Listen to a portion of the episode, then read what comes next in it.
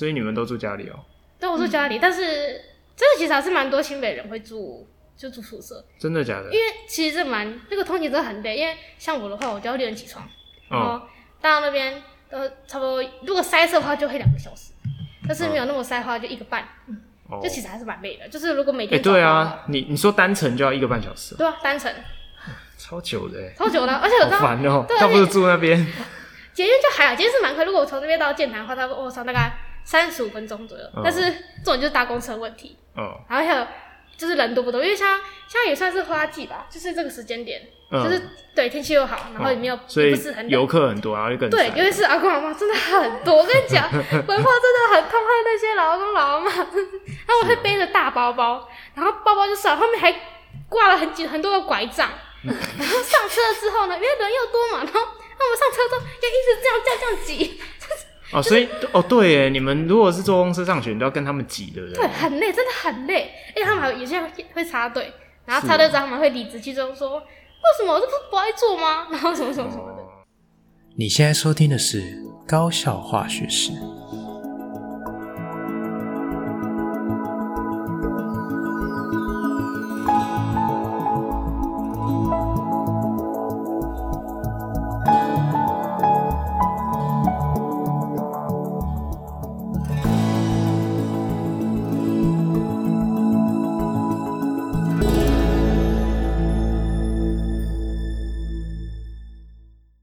大家好，我是吉米斯，欢迎回到我们的频道。我们今天呢，呃，算是一个特别节目吧。就是平常啊，我都是访谈节目的时候，都是我约呃来宾，然后我会当主持人来访问他们。但是今天反过来哈，今天我要接受访谈。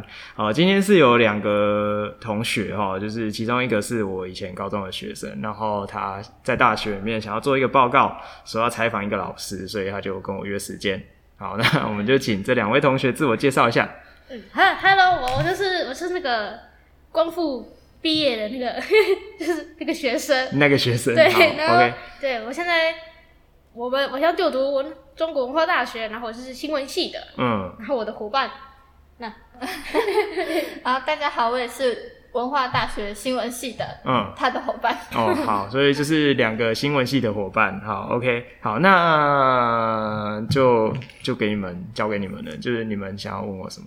哦，好，就是就是我其实我们这个报告就是就是老师说就是要采访就是对这个社会有贡献的人啊，所以主题是这个哦，就是就是也就是那怎么会找我嘞？有啊，有也没有，就像老师说，他说你也可以去找那种嗯，就是路边那种回收回收的回收阿妈，对对，那个都可以买，就是就是这种有感觉，就是也不是感觉，就是就是有在好贡献社会，好，所以总而言之就找我这样子，对对对，因为就是我们。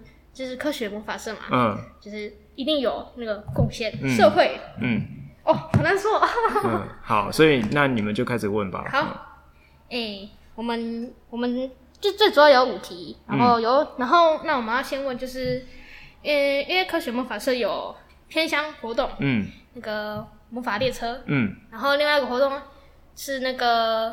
社区推广，嗯，嗯，在那个家乐福那边就是办活动，嗯，嗯，那我想问，就是老师对这两项活动的初衷跟传承理念是什么？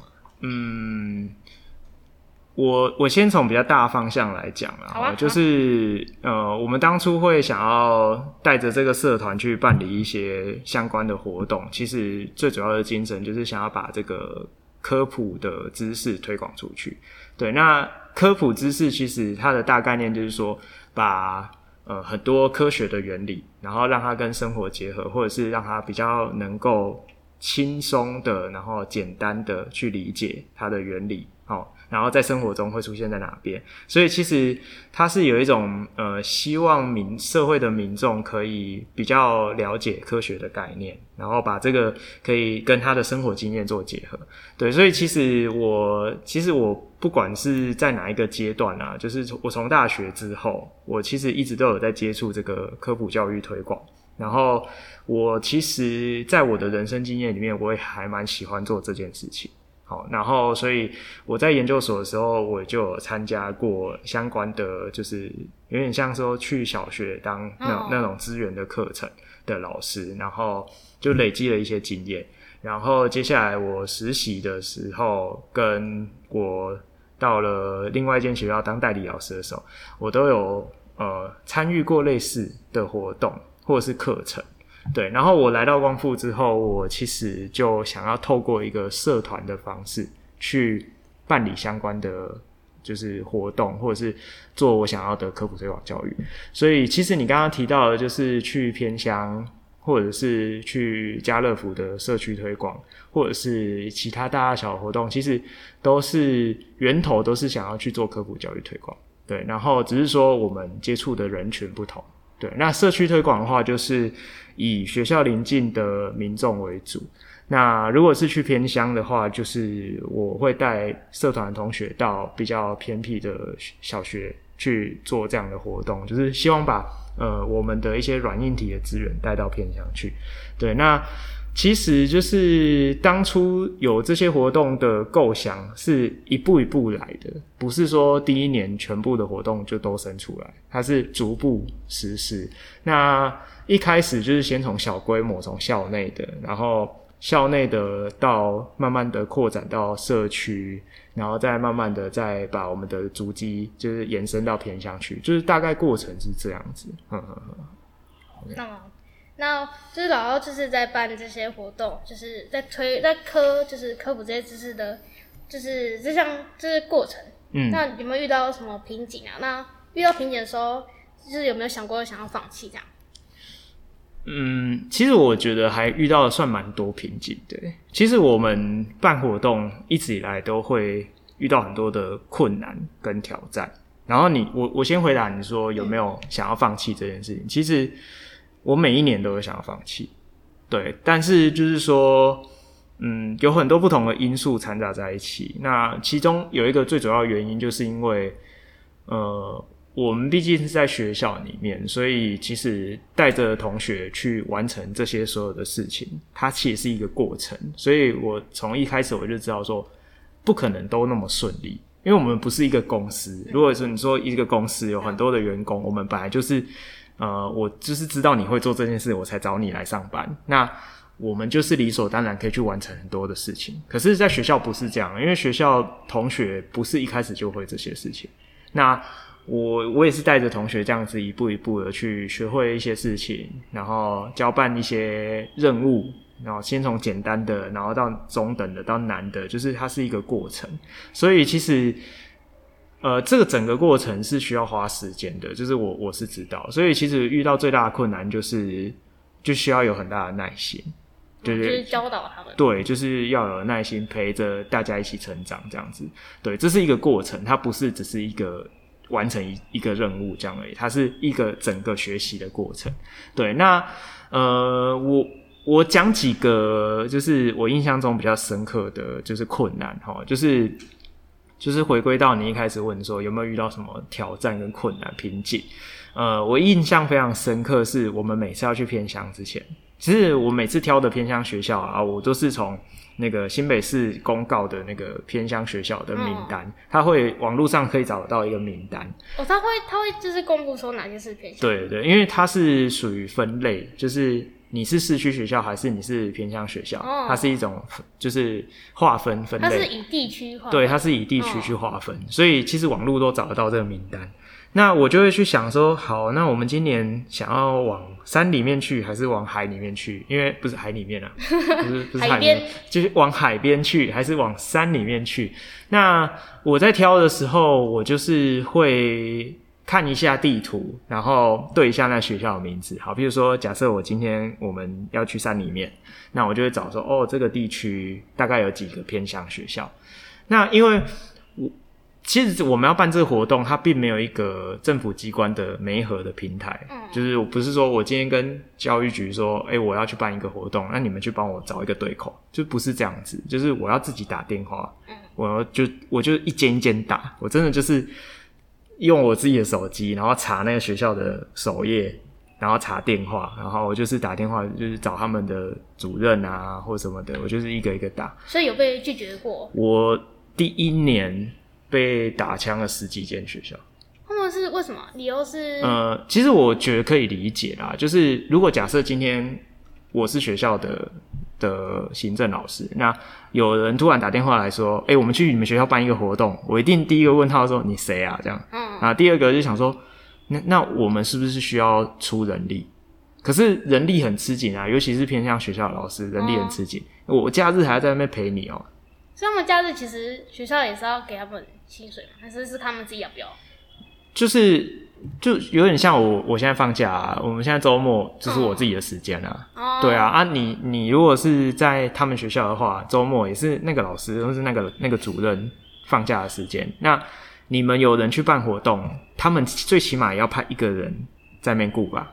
哦、对，所以就是会有一些考量啦。哦、然后再来就是他可能他们学校也没有接这种团的经验，那。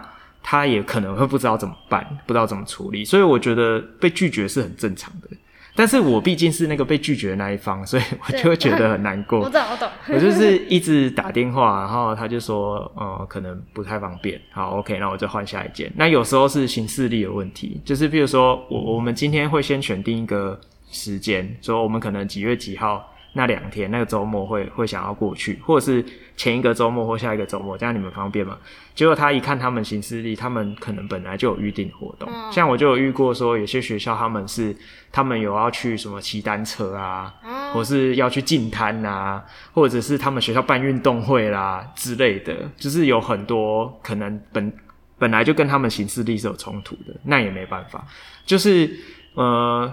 那几年的经验就是，我就是一直打电话，一直找，对。然后后来等比较后来的这一两年，我就是有一点懒得找。我就是之前有合作过的学校，我可能隔个一年两年，我会再轮回去，就是说，嗯，我们去年还是前年有去过，那今年还想要再去，可以吗？那通常成功几率就比较高。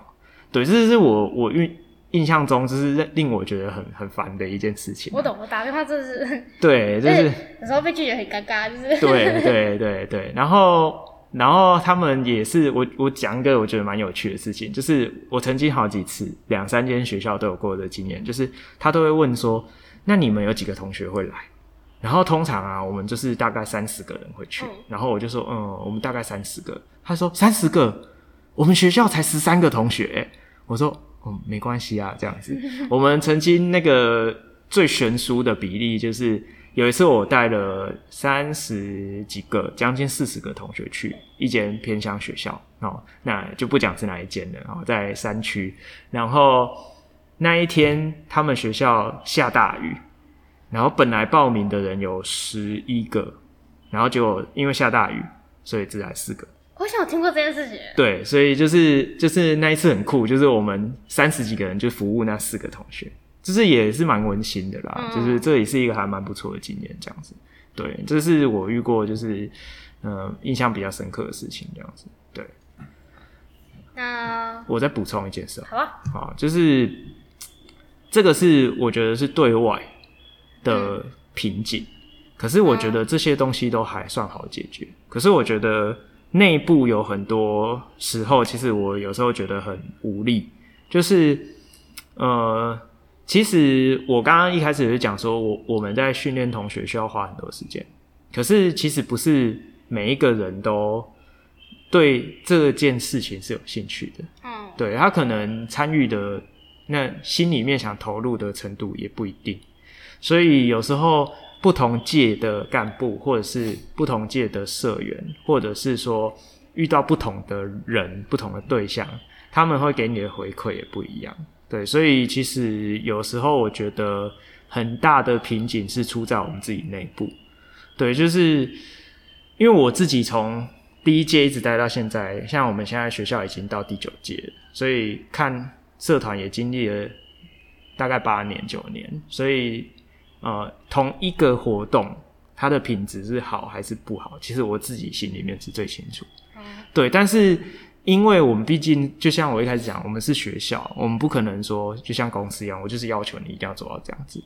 所以有时候你明明知道他其实办的不好，你还是要从他的角度去想，他还可以学什么。就是只能去鼓励他，但是有时候，因为我们毕竟我们的活动都是对外的，就是是要跟其他的外人接触，所以我还是希望说他是有一定的品质。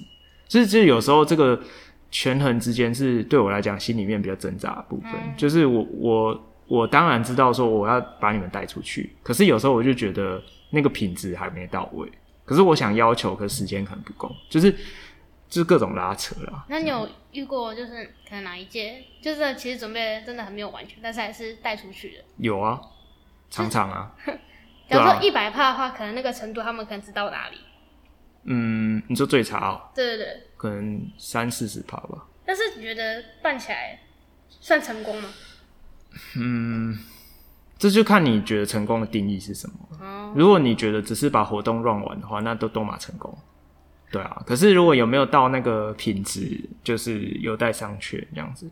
但是我自己目前的经验啊，要看什么类型活动。如果是像偏乡这种比较大型活动，目前为止都算蛮成功。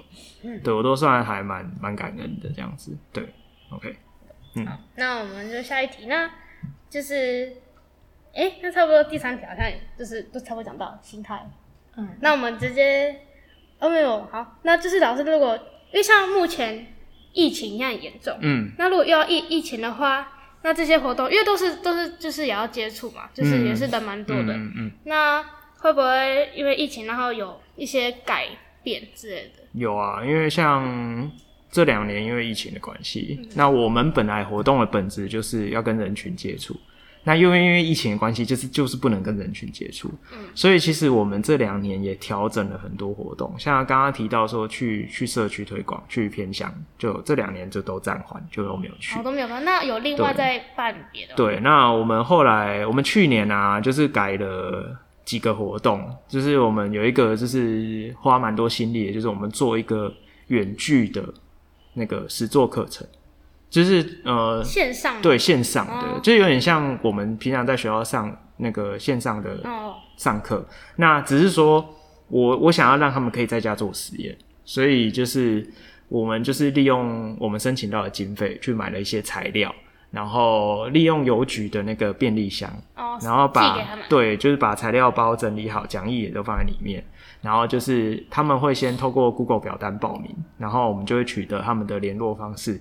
然后就会在上课的前一个礼拜，我们就把这个便利箱寄到他们家去。那他就会拿到一个材料包，那他就可以在我们指定的时间打开来跟我们一起上线。就是我会教他们操作，然后讲解一些原理之类的。那因为我们就是怕说大家会不会时间没办法配合，所以其实我们同步还有做了另外一件事情，就是我们有把教学的影片先拍起来。然后就先挂在 YouTube 上面，就是我们等于是提供了同步的教学跟非同步的教学，就是双轨这样子。都是怕他们可能报名然后发现时间没办法。对对，那因为我们这个弹性还蛮大的嘛，就是你可以同步的直接看 live 的，嗯，那也可以你自己就是自己找时间看线上的教学影片，一步一步跟着做。所以其实我们这次的材料包的索取非常的踊跃，我们总共办了两个实验。一个实验有七十份材料包，嗯，一就索取一空诶，然后还不够，就回响也很大呀。对啊，但是其实还蛮累的啦，就是因为现在人力也比较不足啦，然后又要包装材料，然后又要又要整理东西什么，其实也是花蛮多心力。对，然后所以我们今年的主轴就变成说有很多都是走远距，像我刚刚讲就是远距的这个实作课程。然后另外一个就是我们有拍一系列的那个科普推广影片，就是有点像短剧。然后我们就是拍个大概十分钟以内的小短剧，做一个趣味实验，然后讲解这样子。然后第三个是我们有办了一个呃，就是有点像示范实验的 live show，然后是有搭配直播这样子，就是透过社团的账号就做直播这样子。哦，是在社课的时候。嗯，我们那一场是周周末的时候。哦，对，就是社课会先彩排练习的，然后就是我们会在在社团的 IG 或者是脸书粉专，就是先预告，譬如说我们这礼拜周末要有一个 live show，那就是大家可以上去看这样，但其实没什么人看。对，就是是一个新的尝试啊，嗯，就是这样。我们就是等于去年就是把很多活动都改成是远距的方式。对对对。所以那个直播电影就是你在这个实验室？他们来吗？还是他们在家？我们啊，你你说你说看的人哦，嗯，是你们，就是你们。你说我们做实验？对对。我们做实验是来学校做，对。然后我们那一次是选在那个那个五楼的演讲厅。五楼哦，演讲厅。因为因为我是希望说，如果因为那时候疫情比较没那么紧张，所以如果有人要看现场，我们也是有邀请。哦，还是有。就很少啊，两三组吧。有一组是学校老师带他小孩，然后有一组是社长的妈妈带他弟弟，嗯，就是就是大概就有两组客人，对，那其他就是都是自己人或者是以前学长姐，呃，大概是这样，对啊，对啊，嗯，那老师像创办这个 Podcast 的理由，也是因为要推广科普，对啊，嗯，我我其实我。我其实一开始是因为我大概两三年前吧，我我才开始接触 Podcast 这个东西。嗯，至少好像在台湾也是蛮新的。对，我也是，我也是最近，因为我就在听听那个鸡来素。嗯，对，就是我我是哦哦有有这东西哦，就是可以透过网络，有点像听广播这样。嗯，对，那我自己的习惯是因为我平常会开车上下班，然后。开车就你知道吗？就是台北的交通就是很塞很卡，就塞。嗯、然后我就在车上就是听听听听，我觉得说哎、欸、还不错，因为 Podcast 没有画面，它只有声音，嗯、然后就很轻松，你可以做别的事情。就是像我知道有些人就是边做家事边听，然后像我是边开车边听，我也是通勤的时候也听。对，就是就是呃，我觉得这可以变成生活的一部分，我觉得还不错。那我记得那时候我就有一个想法说。哎、欸，我是不是也可以来录一些节目？这样，那有兴趣的人，他在他在他通勤啊，或者是他在做家事的时候可以听。对，就是那时候就有一个起心动念做这件事情。嗯、那刚好是因为也一一方面是因为疫情的关系，所以有很多的实体活动都不能办。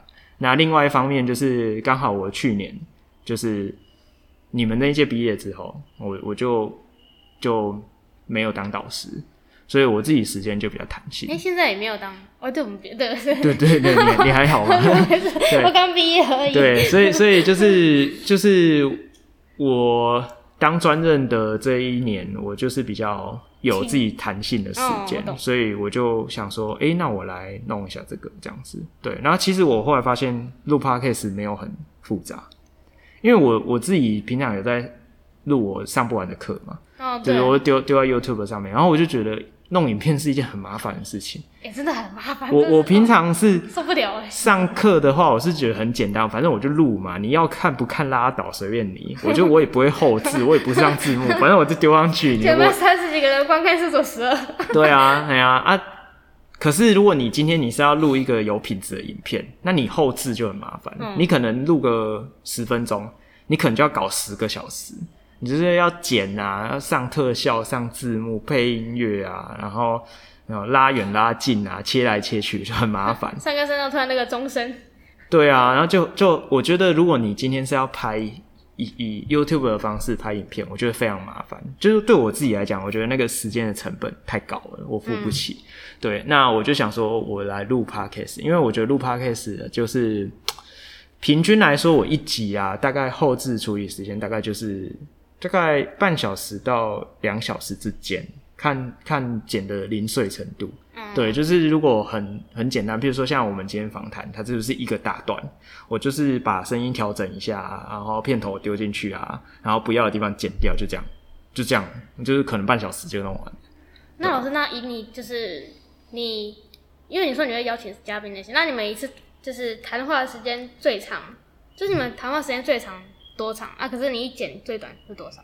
其实我都蛮完整的，都蛮完整。对啊，就是通常都是一个小时内。哦、如果是如果是这种访谈性的话，通常都是一个小时内，因为我通常不会录太久啦，因为录太久好像有点太无聊。嗯、然后如果是录太短的话，又讲不到什么。所以我自己的习惯，我自己的内容大概都是一个小时以内。左右，但是我最近我自己在讲一些专题，所以就会花比较多时间讲，哦、就都会超过一个小时。但是因为如果是访谈的话，通常就是不会讲那么久，都是通常是四十到六十分钟左右，哦、对，大概是这样。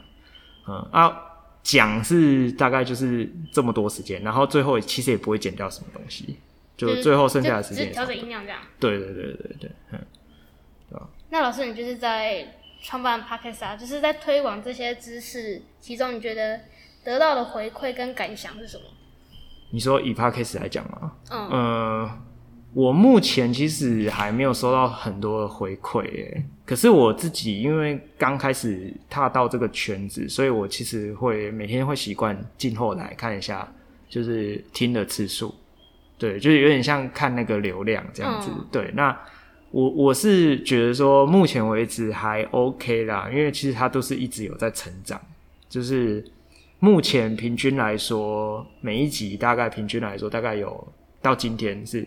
一百四十个人会听，嗯，对，就是不是说很有名的，但是因为这个就是一个很小众的市场，平常不会有人就会会去点一个科学的来听，这这我也知道，嗯、因为我也不会去点，对。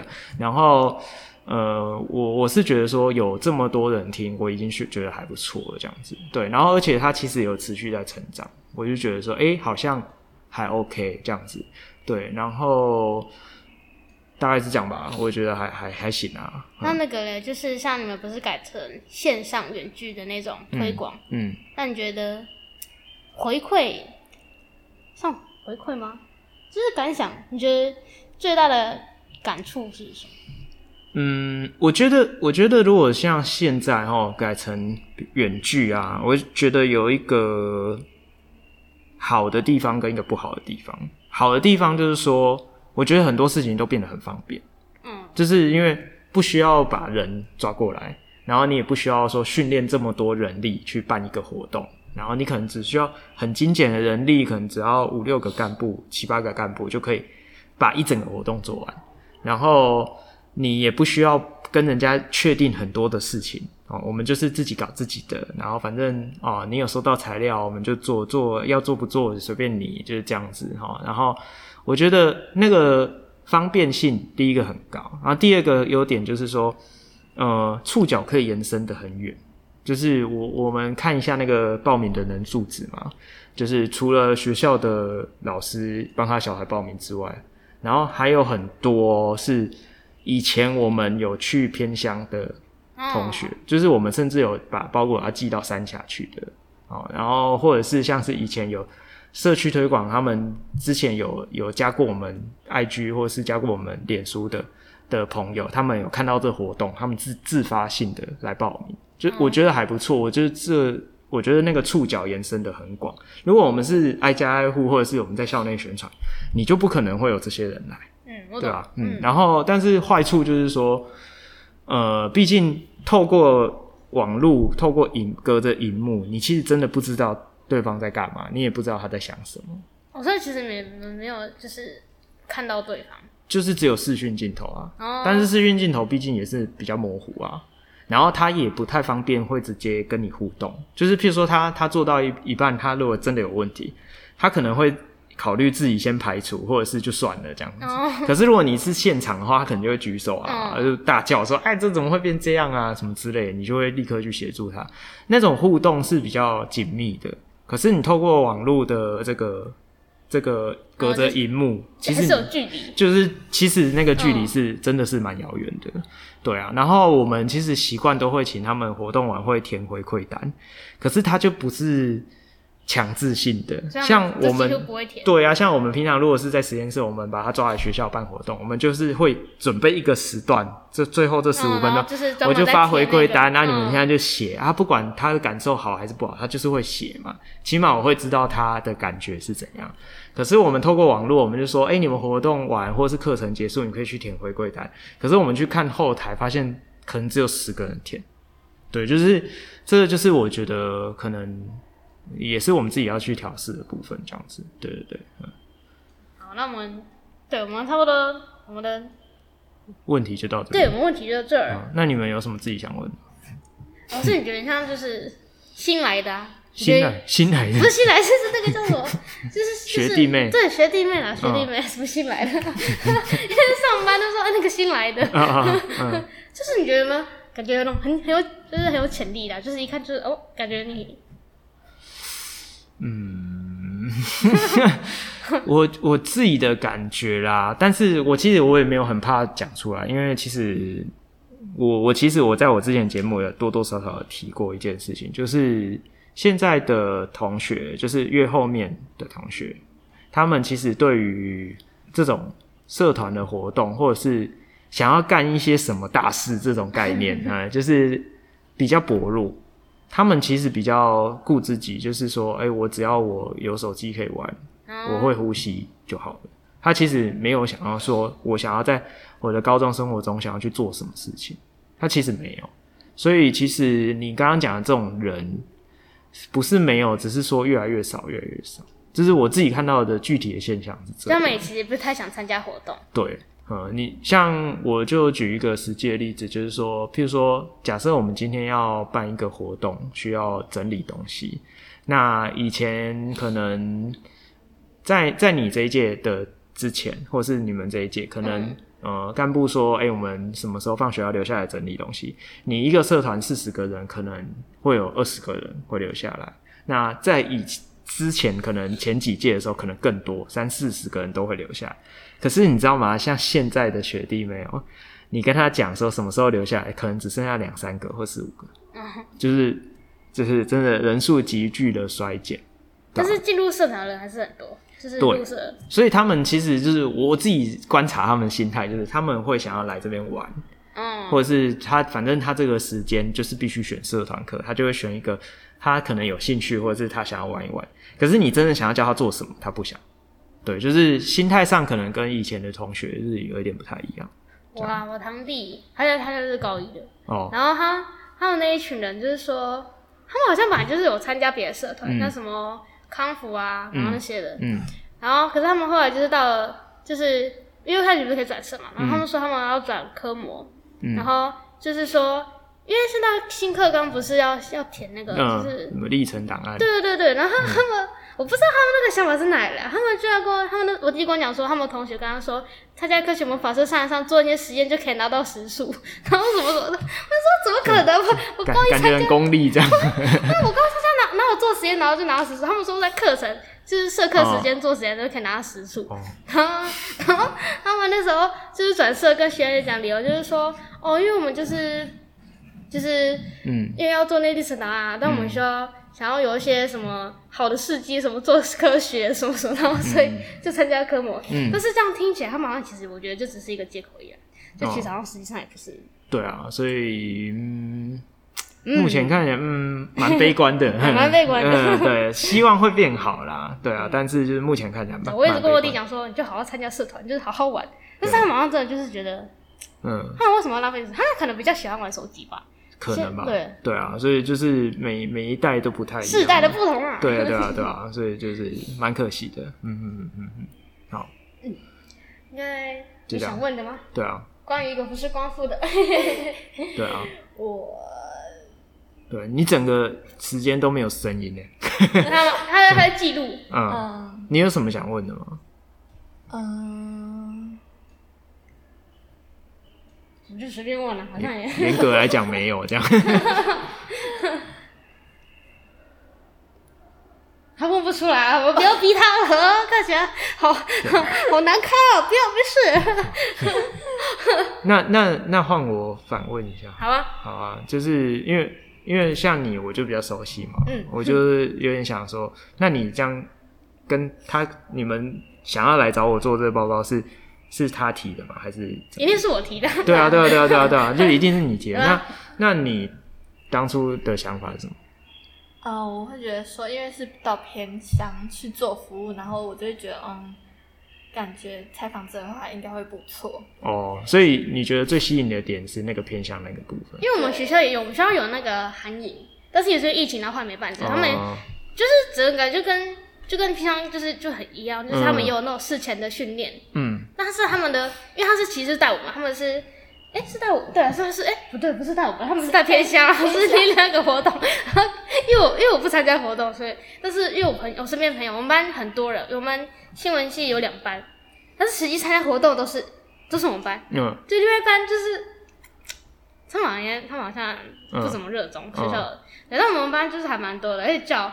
讲那个戏那也是我们班级，都、哦、我们来讲。对，他们所以所以你们就是也有一个类似相片。对对对，就是也是去，就是去平常然后带那些小孩，然后也是有闯关的活动。嗯。但是实际上应该就是带活动玩，就是没有在科普什么。嗯，对，就是差异上应该就是这个。哦，好，因为其实我们去呃，我们前几年啊有做那个全国的社团评鉴。哦。对，然后我们有两个年度有获得那个评鉴的特优，就是全国第一名的意思啊。